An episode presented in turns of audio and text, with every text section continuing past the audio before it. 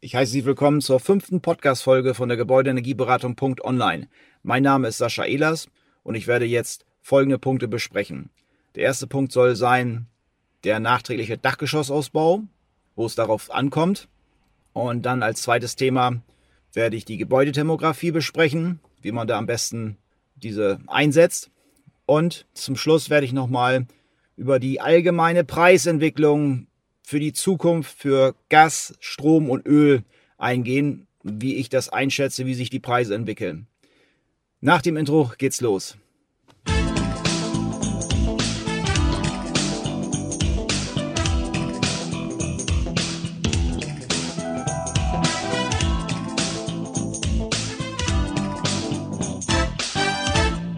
So, jetzt kann es losgehen mit dem ersten Punkt, und zwar Dachgeschossausbau.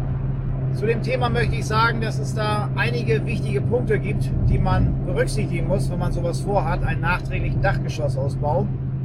Und zwar gibt es ja zwei Varianten. Einmal, dass das Dachgeschoss noch gar nicht ausgebaut ist, also praktisch aktuell ein Kaltdach ist. Also Kaltdach bedeutet, dass eben keine Heizung vorhanden ist, auch nicht ausgebaut ist, einfach so ein Dachboden halt, der auch im Winter dann kalt wird, weil das Dach nicht da in dem Bereich nicht gedämmt ist. Oder da ist schon die Hälfte ausgebaut. So, das Dachgeschoss ist bisher halb ausgebaut und die eine Hälfte ist noch Kaltdach und die andere Hälfte ist schon ausgebaut. In beiden Fällen muss ich natürlich berücksichtigen, dass wenn ich jetzt weiter ausbaue oder komplett ausbaue, wenn eben noch nichts gemacht worden ist, dass man die sogenannte Deckenhöhe einhält. Und zwar die Deckenhöhe ist in verschiedenen Bundesländern ja unterschiedlich dargestellt, dass die Deckenhöhe mindestens einen, eine Deckenhöhe haben muss im Dachgeschossausbau von 2,30 Meter, kann man sagen. 2,30 Meter. Es reicht auch in einigen Bundesländern aus 2,20 Meter. Ein Bundesland hat sogar 2,10 Meter. Ähm, da muss man mal gucken in der äh, Tabelle äh, in den Bundesländern, wie die Dachgeschosshöhe ja, sein muss, mindestens, damit es als Wohnfläche anerkannt wird. Sie merken schon, das ist ganz wichtig, die Deckenhöhe einzuhalten. Am besten nehmen Sie 2,30 Meter oder wenn Sie können sogar 2,50 Meter. Weil 2,50 Meter ist ja die Deckenhöhe für Aufenthaltsräume. Ja, das ist so genormt. Aufenthaltsräume im Erdgeschoss zum Beispiel, die müssen mindestens 2,50 Meter haben. So, und äh, das hat man in der Regel dann nicht die Möglichkeit, 2,50 Meter im Dachgeschoss nachträglich auszubauen. Das wird immer schwierig. Von daher muss man ein bisschen überprüfen, ob man vielleicht mit 2,30 Meter irgendwie hinkommt und notfalls eben 2,25 Meter. Aber das ist dann schon die Grenze. Sehen Sie mal zu, dass Sie mindestens 2,30 Meter bekommen und dann haben Sie auch offiziell Wohnfläche geschaffen. Weil so, was ich schon öfters gesehen habe, wo ich dann so Energieausweise ausgestellt habe oder auch Wohnflächenberechnung gemacht habe, dass man im Dachgeschoss nur eine Deckenhöhe von 2,10 Meter hat. Das hat man nachträglich ausgebaut, hat aber sich nicht mit den Normen beschäftigt dann kann man sowas nicht als Wohnfläche mitberechnen. Sie merken schon, äh, das ist dann sehr wichtig, weil wenn ich das nicht als Wohnfläche anerkennen kann, zum Beispiel beim Hausverkauf, dann wird das Haus dadurch ja weniger wert. Deswegen, wenn Sie sowas machen, Dachgeschossausbau, müssen Sie immer gleich mit der richtigen Deckenhöhe anfangen, damit Sie auch tatsächlich Wert schaffen. Weil es nützt nichts, wenn Sie alles auf Deckenhöhe 2 Meter haben, alles schön mit Badezimmer und Küche und alles schön fertig gemacht ist das offiziell beim Hausverkauf nichts wert, weil es keine Wohnfläche ist, weil die Deckenhöhe nicht eingehalten ist. Also Sie merken schon, die Deckenhöhe, die Deckenhöhe, die Deckenhöhe ist eine sehr, sehr wichtige Sache. Und manchmal passt es nicht so ganz mit der Deckenhöhe. Da hat man so die Querbalken, die da so im Weg sind. Die kann man notfalls auch höher setzen. Das geht. Da können Sie sich so mal im Internet schlau machen. Da gibt es extra so Vorrichtungen. Der Zimmermann kennt sich damit aus in der Regel, dass man die Dachbalken die praktisch den Raum halt kleiner machen. Also die Deckenhöhe eben halt da fixieren, sage ich mal so, dass man die höher setzt, sodass man mindestens die Deckenhöhe von 2,30 Meter bekommt. Diese Arbeit ist auf jeden Fall wert, das habe ich schon öfters empfohlen, sowas, dass man eben halt diese Querbalken höher setzt, damit man die Deckenhöhe auch erreicht. Diese Arbeit sollte man machen. Es wird dann Stück für Stück der Balken dann rausgesägt und dann höher gesetzt und befestigt. Also damit das Dach sich nicht bewegt, das ist ja wichtig, das ist auch eine statische Funktion dieser Querbalken. aber der Dachdecker kennt sich aus, stützt das ab so weit und macht dann Balken für Balken, setzt er dann höher. dann haben sie die optimalen Voraussetzungen, diesen Raum, diesen Dachgeschossraum dann auch vernünftig auszubauen mit der richtigen Deckenhöhe. So, weiter geht darum, dass der Dachgeschossraum, sage ich mal, mindestens 10% hm, der Fußbodenfläche als Fensterfläche hat. Das heißt, der Raum muss vernünftig beleuchtet werden. Das gewährleistet man damit, dass man mindestens 10% der Fußbodenfläche, da dürfen Sie dann ab 1,50 Meter Höhe rechnen. Also Sie dürfen nicht bis in die Schräge reingehen, da haben Sie es etwas leichter, da haben Sie weniger Fläche, weil ab 1,50 Meter zählt es dann erst als Wohnfläche. Alles, was hinter 1,50 Meter ist, das ist eben dann keine Wohnfläche. Oder genauer gesagt, zwischen 1 Meter und 2 Meter davon die Hälfte. Bei 45 Grad Dach ist es dann genau 1,50 Meter. Ab da dürfen Sie dann den Fußbodenfläche rechnen und davon 10 Prozent müssen Sie dann praktisch Dachfenster oder Veloxfenster äh, planen, die Fläche her. Und das sollte man dann auch gleich berücksichtigen, wenn man plant, so einen Dachgeschossausbau. Sie sehen, das sind schöne, wichtige Informationen, die ich jetzt hier gebe. Da müsste normalerweise der Dachdecker und Zimmermann so ein bisschen darauf hinweisen. Machen die auch, aber manchmal ist es denen auch egal und dann wird einfach fertig gemacht. Äh, das heißt, da muss man selber ein bisschen denken. Hm, ich würde immer bei Dachgeschossausbau noch überprüfen, ob man vielleicht auch eine zweite Wohneinheit schaffen könnte, weil sie müssen immer an den Wiederverkauf des Hauses denken. Es ist zwar für Sie jetzt kein Thema, Sie wollen da vielleicht noch 20, 30 Jahre drin wohnen, aber irgendwann kommt die Zeit, wo man ein Haus auch mal verkaufen möchte. Wenn man dann eine zweite Wohneinheit hat, dann ist das natürlich von der Wertigkeit des Hauses höherwertiger. Das nennt sich dann Einfamilienhaus mit Einliegerwohnung, so wird das dann neu bezeichnet. Dazu braucht man aber Folgendes im Dachgeschossausbau, wenn man das jetzt so hinkommen möchte, eine zweite Wohneinheit zu bekommen. Da braucht man auf jeden Fall eine, eine Küche. Ja? Eine Küchenzeile reicht da aus. Es reicht auch aus, einfach nur die, die Anschlüsse dafür vorzubereiten. Es muss gar keine Küche sofort eingebaut werden. Das reicht vielleicht einfach erstmal aus, die Anschlüsse zu machen, also Warmwasser, Kaltwasser und Abfluss und dann von mir aus noch ein Spülmaschinenanschluss, dass man alles soweit vorbereitet. Man kann das Zimmer ja erstmal nehmen als, als Kinderzimmer, wenn man dann das noch nicht braucht, wegen der, wegen Küche. Aber wenn man es dann später verkaufen will, dann kann man sagen, jawohl, da ist eine Möglichkeit, eine Küche anzuschließen. So, und dann äh, muss man noch überprüfen, dass ein Badezimmer da ist. Also das wäre dann auch wichtig für eine Wohneinheit. Badezimmer, Küche und natürlich ein Zimmer, ein Wohnzimmer. Dann hat man natürlich noch Flur. So, und dann ist eine Wohneinheit eigentlich fertig. Was dazu aber noch kommt, ist, dass es abschließbar sein muss. Es kann, also kann also sinnvoll sein, vielleicht von außen noch eine Treppe hochzuführen zum Dachgeschoss, dass man sagen kann, jawohl, das ist eine abgeschlossene Wohneinheit, oben kommt eine Klingel ran und dann ist es praktisch die Wohneinheit. In der Regel hat man ja von innen, also so ein Treppenhaus, wo, nach, wo man nach oben geht, zum Dachgeschoss. Da ist es meistens offen mit dem Erdgeschoss. Das muss man halt bei einer zweiten Wohneinheit muss man das ja trennen. Und da hat man, wenn man im Eingangsbereich reingeht, manchmal die Chance, dass man direkt da einen Gemeinschaftsflur einrichtet sozusagen. Also wenn man reinkommt, zur Treppe, rechts geht es dann die Treppe hoch oder links geht es die Treppe hoch, dass man da so ein, zwei Meter weiter dann eine Leichtbauwand aufstellt für die erste Wohneinheit im Erdgeschoss dann. Dann macht man eine Tür rein, eine Eingangstür sozusagen. Und dann geht es eben halt nach oben. Und da muss dann auch eine Tür eingebaut haben. Auch am besten mit Leichtbauwand irgendwie so eine Tür, abschließbare Tür einbauen. Und dann hätten sie praktisch zwei Wohneinheiten. Einmal unten ist eine abschließbare Wohneinheit und oben ist eine abschließbare Wohneinheit. Und der Vorflur sozusagen, also das ist der Gemeinschaftsflur, wo es dann meistens dann auch unten im Keller reingeht. Da hat man ja auch die Zugangstür unter dem Treppenhaus meistens unter Richtung Keller. Manchmal hat man Keller, manchmal auch nicht. Es kommt immer drauf an. Aber das könnte man auch noch als Gemeinschaft einrichten halt, dass man die Keller dann praktisch als Gemeinschaftsfläche nutzt. Und sie hat eben halt Gemeinschaftsflur auch hat. Praktisch ein Treppenhaus, wie man das von einem Mehrfamilienhaus auch kennt. So, das wäre praktisch dann die zweite Wohneinheit eingerichtet. Mal eben so auf den kurz überlegt. Und das kriegt man eigentlich irgendwie immer hin. Manchmal geht's nicht, dann geht's eben nicht. Dann muss man halt es eben mal von außen eine Treppe anbauen und die Treppe, die mal nach oben geht, einfach wegmachen. Das wäre auch noch eine Variante. Kommt eben darauf an, wie viel man rumreißen will im Haus. Und wenn man Rohbau hat, dann kann man natürlich alles viel einfacher machen, wegreißen. Und wenn man dann irgendwie noch weiter drin wohnen will, dann muss man halt ein bisschen sparsam sein mit dem Wegreißen. Ähm, manchmal ist es sinnvoller, Sachen zu erhalten, auch preisgünstiger. Muss man von Fall zu Fall mal sehen.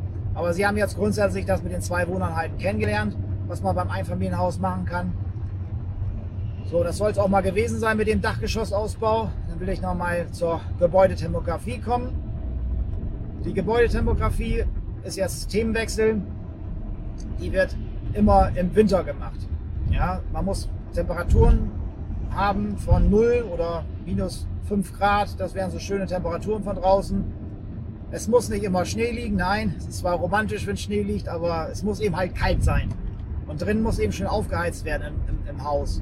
Da muss man dann so 22 Grad, 24 Grad aufgeheizte Wohnung haben oder aufgeheiztes Haus haben und dann kann man wunderbar eine Thermografie machen. Von außen kann man dann wunderbar dann die Schwachstellen sehen, die leuchten dann richtig hell auf und dann macht man von allen Seiten ein Foto auch mal ein bisschen auf Details, wenn man so unter der Fensterbank, da kann man dann auch schon ein bisschen von draußen sehen, dass da vielleicht die Heizkörpernische da ein Problem darstellt, dass da Wärme verloren geht. Das kann man auf den Thermografiebildern alles wunderbar erkennen. Auch für den Laien dann wunderbar nachvollziehbar, dass man da vielleicht was machen muss. Kommt immer so ein bisschen aufs Baujahr drauf an. Eine Gebäudethermografie muss ich zum Beispiel nicht machen für Häuser, die schon nach der zweiten Wärmeschutzverordnung von 84 gebaut sind. Brauchen das eigentlich nicht, weil das ist schon rundum alles vernünftig gedämmt. Kann sein, dass man da vielleicht nochmal Details irgendwie nochmal darstellen will, äh, wo vielleicht dann irgendwie gefuscht worden ist, dass da nicht, gut, nicht genug Dämmung angekommen ist. Aber so grundsätzlich, Thermografie ist dann interessant für Häuser, die etwas älter sind. Also sage ich mal unter, unter 1984. Das wäre so interessant, die mit Thermografie zu untersuchen. Da wird man viele Schwachstellen finden die kann man denn alle beseitigen, so nach und nach, immer entsprechende Empfehlungen von dem Energieberater einfach drauf hören. So, und dann hat man schon wunderbar ähm, eine Orientierung, wo es lang geht. Interessant ist eine Thermografie auch, wenn man die Dämmmaßnahmen abgeschlossen hat beim älteren Haus. Dann kann man überprüfen, ob das alles so vernünftig gemacht worden ist, ob da nichts vergessen worden ist, ob die Dämmung vielleicht hier und da nicht zu dünn geworden ist oder sowas. Kann man alles wunderbar darstellen mit der Thermografie. So, das, das kann man dann auch nochmal überprüfen. Was ich immer sehr interessant finde, was eigentlich gar nicht so erzählt wird, die Thermografie von innen ist eigentlich viel spannender. Das heißt, von innen dann einfach nochmal Bilder machen, von Raum zu Raum, so ein paar Ecken so, so fotografieren mit der Wärmebildkamera.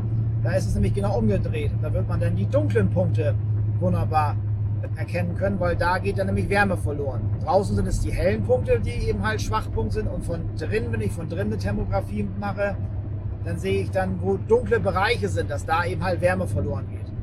Das ist meistens so ein Kniestockbereich, dann kann ich wunderbar sagen, guck mal hier, der Kniestockbereich, der ist, also Kniestockbereich bedeutet der Übergang zwischen Außenwand und Dach, dass in diesem Bereich da vielleicht so doch eine kühle Stelle ist weil der Wind auch irgendwie reinkommt, der kalte Wind und die Sachen alles so auskühlt dahinter. Dann macht es manchmal Sinn, das alles nachträglich mit Zellulose auszupusten, dann ist das vorbei.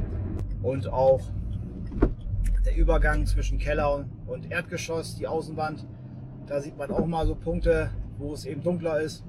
Aber das kann man teilweise nicht mehr nachträglich verändern. Man, man weiß eben, dass so diese normalen Baujahrtypischen Schwachstellen die man vielleicht so gut es geht noch nachträglich dämmen kann, aber dann ist irgendwann auch Schluss beim Altbau. Jedenfalls kann man das alles wunderbar dokumentieren. Wenn ich so eine Thermografiebild, Demografiebilder mache, dann sind das so 40, 50 Fotos, die ich mache von außen, eben vielleicht 12 Stück oder vielleicht auch 20 und von drin auch nochmal 30, 40. Das sind so die Maßnahmen, wie ich da so rangehe an Thermografie. So kann man wunderbar gucken, welche Schwachstellen vorhanden sind im Haus und das ist dann eine grobe Orientierung, wie man weitermacht oder was man verändern möchte. So, das soll es gewesen sein mit der Thermografie, Gebäudethermografie. Grundsätzlich kein Hexenwerk.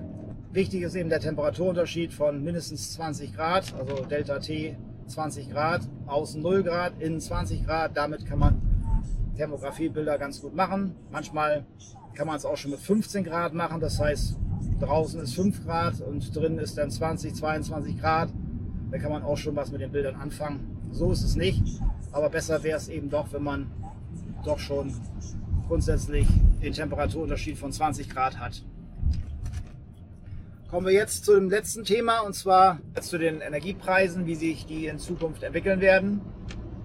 Also ich bin der Meinung, da braucht man kein großer Prophet sein, sondern einfach nur die Fakten lesen und begreifen, die jetzt so gesetzlich vorgegeben sind. Also zunächst einmal spreche ich hier von Gas. Gas ist jetzt eine Sache, die sehr teuer geworden ist.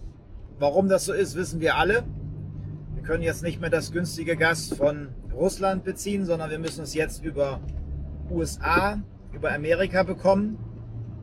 Und zwar bekommen wir das Fracking-Gas. Hierzu sind 15 Jahresverträge geschlossen worden.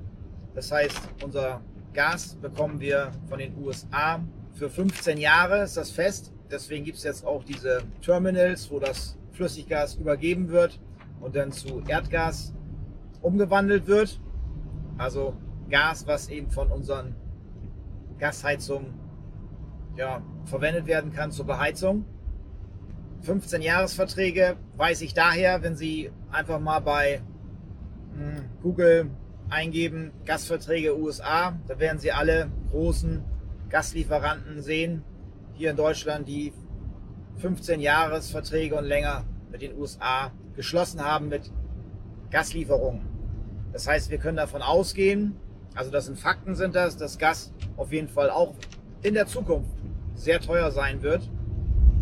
Und es sinnvoll ist, halt wenig Gas zu verbrauchen. Es ist noch so, dass die Bundesregierung auch mit Gas und Öl weiter plant, weil sonst hätte man nicht noch 15 neue Gaskraftwerke geplant zur Stromerzeugung, die im Winter die Spitzen abfangen soll. Im Winter ist es ja so, dass wir da keine große Stromerträge mehr aus unseren Photovoltaikanlagen haben. Windkraft ist auch schwierig. Also da weht der Wind auch im Winter nicht so stark, sage ich mal. Das ist dann auch weniger. Und dann haben wir natürlich ein Problem, wie will man die Stromversorgung hochhalten. Zumal dann ja viele Haushalte auch mit ihrer Wärmepumpe den Strom brauchen. Selber mit Strom können sie sich dann nicht versorgen, weil der Stromertrag von der Photovoltaikanlage im besten Fall ist ja nicht da äh, oder zu wenig da. Mit Windkraft ist es dann auch schwierig, weil der Wind dann nicht zu viel weht, sage ich mal, in dieser Zeit. Manchmal hat man noch Glück, dann gibt es noch Erträge, aber es wird dann auch weniger. So, und dann muss eben halt noch ein, ein dritter Lieferant da sein und das sind dann diese Gaskraftwerke. Das heißt, ähm, über die nächsten 15 Jahre wird eben halt mit Gaskraftwerke noch diese Stromspitzen abgefangen, damit man eben noch die Wärmepumpen und auch die Elektroautos sollen ja auch dann damit betrieben werden mit Strom. Das ist natürlich auch noch so eine Sache. Es ist alles viel im Wandel. Ob das denn so sinnvoll ist, das ist dann die zweite Frage. Aber da muss jeder selber seine Schlüsse draus ziehen. Ich kann jetzt hier nur die Fakten liefern. Und die Fakten sehen so aus, dass Gas, Entschuldigung, arschteuer wird in Zukunft noch sein wird. Und das muss man halt wissen. Und wenn man jetzt noch eine Gasheizung hat, dann ist das grundsätzlich nicht falsch, sage ich mal. Eine Wärmepumpe kann die Sache auch nicht viel günstiger machen. Ich gehe sogar davon aus, dass eine Wärmepumpe höhere Kosten verursacht als eine Gasheizung, weil das, den Strom, den ich einsetzen muss für die Wärmepumpe, der muss ja produziert werden und das wird ja mit Gas produziert. Und wenn mit Gas produziert wird, im Gasheizkraftwerk oder Gaskraftwerk für Stromerzeugung, vermutlich wird das aber auch mit Wärmekopplung sein, also so eine Kombination, dass man gleichzeitig die Wärme auch noch für Fernwärme nutzt. Der wird sicher schon einige intelligente Systeme dann geben. Aber grundsätzlich brauchen wir das Gas, um halt noch die Versorgungssicherheit hier in Deutschland zu gewährleisten. Und das haben die aktuelle Bundesregierung auch, ähm, sage ich mal, begriffen, dass man das als Reserve haben muss, weil sonst ist es vorbei mit Strom aus der Steckdose. Dann ist das eben vorbei. Das kann man natürlich nicht machen als Industrieort. Deutschland muss natürlich der Strom auch weiterhin aus der Steckdose kommen und das muss gewährleistet sein. Weil sonst wird die Industrie hier in Deutschland auch abwandern, wenn das nicht mehr gewährleistet ist. Dann, dann sind wir irgendwo im dritten Weltland angekommen. Sicherlich will man das vermeiden, deswegen hat man ja auch Verträge mit den USA abgeschlossen. Ja, so sieht es leider aus. Ähm, Gas wird teuer bleiben, Strom natürlich automatisch auch, weil wenn ich Gas einsetze, um Strom zu erzeugen, dann äh, habe ich automatisch auch einen hohen Strompreis. So, und äh, mittlerweile gibt es ja auch diesen Stromdeckel und auch Gasdeckel. Ist jetzt ja auch nochmal wieder verlängert worden. Ich nehme den Podcast hier Ende Oktober auf. Und da muss man jetzt, ja, wie soll ich sagen, die Nerven behalten Aktuell ist es so, dass wir davon ausgehen können, dass Gas teuer bleibt und Strom noch teurer wird. Ja, das kann man von ausgehen. Und dann ist die Frage, ob sich jetzt ein Elektroauto noch ja, lohnt, sage ich mal, oder eine, eine Wärmepumpe. Wenn ich eine Gasheizung habe, die noch relativ jung ist, dann würde ich, glaube ich, eher die Gasheizung weiterlaufen lassen wenn es ein Altbau ist, in dem man wohnt, das würde ich noch beigehen, eben halt das Haus eben entsprechend nachzudämmen. Wer wissen will, wie man das am besten und effizienter macht, sollte dann bei Google einfach mal Energieberatung 5 Minuten eingeben. Energieberatung 5 Minuten erklärt, da werdet ihr mein Video finden, das Video Nummer 10, wo ich dann innerhalb von knapp 5 Minuten, eine, etwas mehr als 5 Minuten waren das, erkläre, wie man ein Haus nachträglich dämmt, sodass es der Energieverbrauch mindestens halbiert wird oder sogar zu 70 Prozent reduziert wird. Also von daher lohnt sich das auf jeden Fall mal, dieses Video anzugucken. Video Nummer 10, Energieberatung in 5 Minuten erklärt, abrufbar auf YouTube. So, und am besten schneiden aktuell und auch in Zukunft die Leute ab, die eine Ölheizung haben. Jawohl, eine Ölheizung. Man kann es kaum glauben. Öl wird natürlich auch etwas steigen, ohne Frage, weil es gibt ja CO2-Bepreisung. Die wird allerdings auch für Gas dann da sein. Also das heißt, Öl wird dann genauso parallel höher gesetzt wie Gas. Allerdings ist das natürlich vom Einkauf deutlich günstiger, weil Öl kann man viel leichter transportieren als, als, als Gas. Wenn das von Amerika zu, per Schiff zugekommen kommt, ist es logisch, dass es teurer ist, deutlich teurer ist in Zukunft als Öl. Und deswegen ist eigentlich das Intelligenteste, wenn man sparsam heizen will, mittlerweile eine Ölheizung. Aber wenn man wenig Öl verbraucht, so 1500 Liter vielleicht für so ein Einfamilienhaus, dann ist das auch in Ordnung und auch umweltfreundlich, würde ich so sagen. Aber wie gesagt, das muss jeder für sich selbst entscheiden. Wichtig ist, dass man alles noch bezahlen kann, sag ich mal. Und Öl wird eben das günstigste sein. Wie gesagt, wir brauchen Öl auch für andere Sachen. Ähm, für Autofahren braucht man es ja auch, wobei da soll ja auch auf Elektro umgeschaltet werden, hatte ich eben schon das Thema gehabt. Aber grundsätzlich werden noch viele weiter mit Öl, also mit Benzin fahren, genauso wie die Flugzeuge müssen ja Kerosin haben und die Schiffe müssen Diesel haben. Da wird man mit elektrisch nicht weiterkommen, da braucht man diese Dieselmotoren. Dieselmotoren werden auch für Panzer. Ist ja gerade die Zeit, wo man äh, hier Großkrieg wieder macht. Und von daher sieht man das sehr gut, dass, also ich kenne keinen Elektropanzer. Sowas, so ein Schwachsinn wird nicht gemacht. Da braucht man eben halt Fahrzeuge, die mit Diesel betrieben sind, weil die aus Erfahrung gut sind. Das nun mal so nebenbei wegen der Technologie. Also da wird nichts mit Elektro gemacht in Kriegsgerät. So, da können wir aber auch von lernen, was eben Zukunft hat und was nicht. Ich bin der Meinung, wenn man sich ein Dieselfahrzeug kauft, was denn vielleicht nur zwei Liter Verbrauch hätte, dann wäre das auch eine sehr umweltfreundliche Angelegenheit. Zumal das Auto ja auch dann länger hält.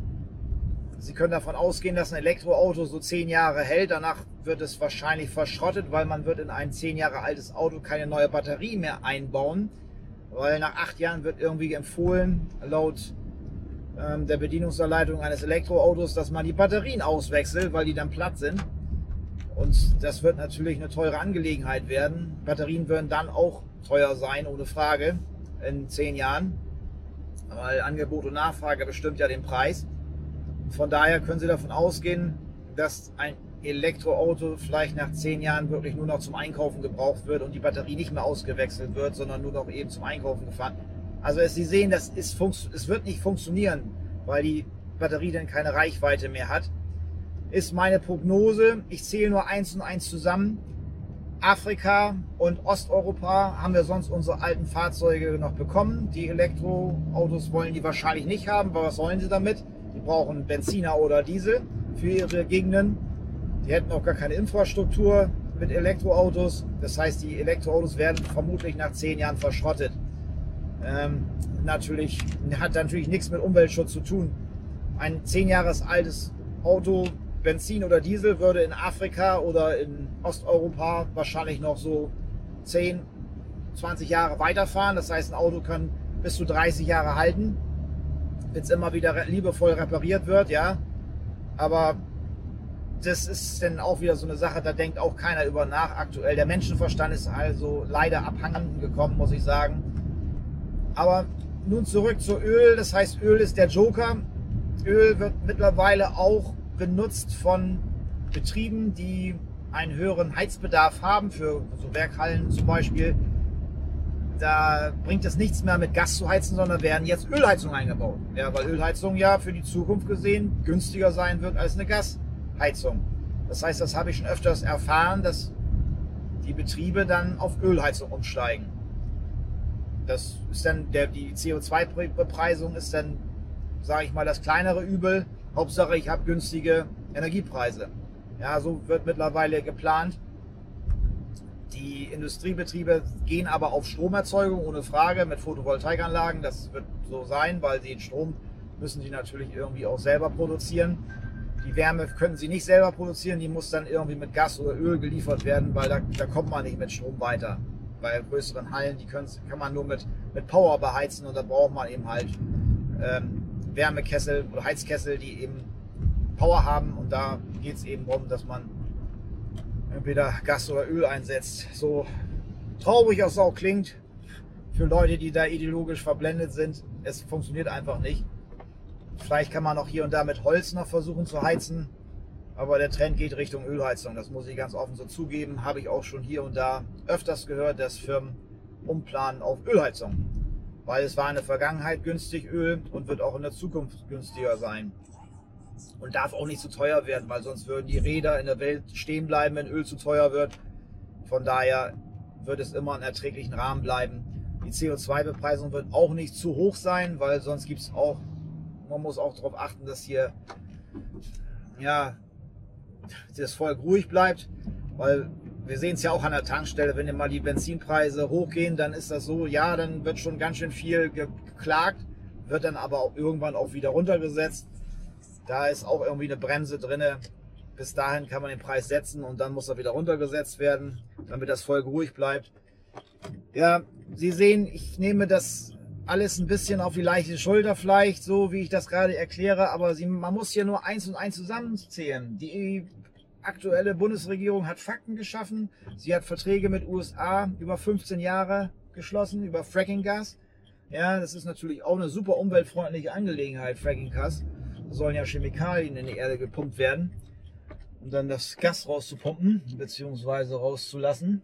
Ja, man, wo man hinguckt, ist, ist alles nicht so optimal.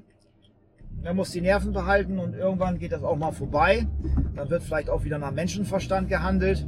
Ist eine komische Situation jetzt gerade aktuell, aber ich kann hier empfehlen, die Sachen zu beobachten, die Fakten zu lesen. Mein Podcast hat hier und da wahrscheinlich auch schon ein bisschen zum Wachmachen beigetragen für den einen oder anderen.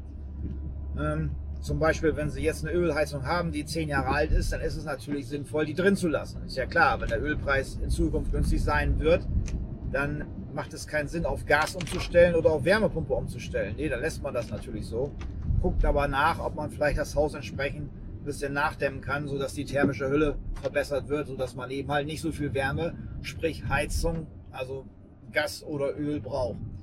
Bei der Wärmepumpe ist das ja so, die hat eine Haltbarkeit von ungefähr zehn Jahren. Fragen Sie Ihren Heizungsbauer oder Heizungssanitär.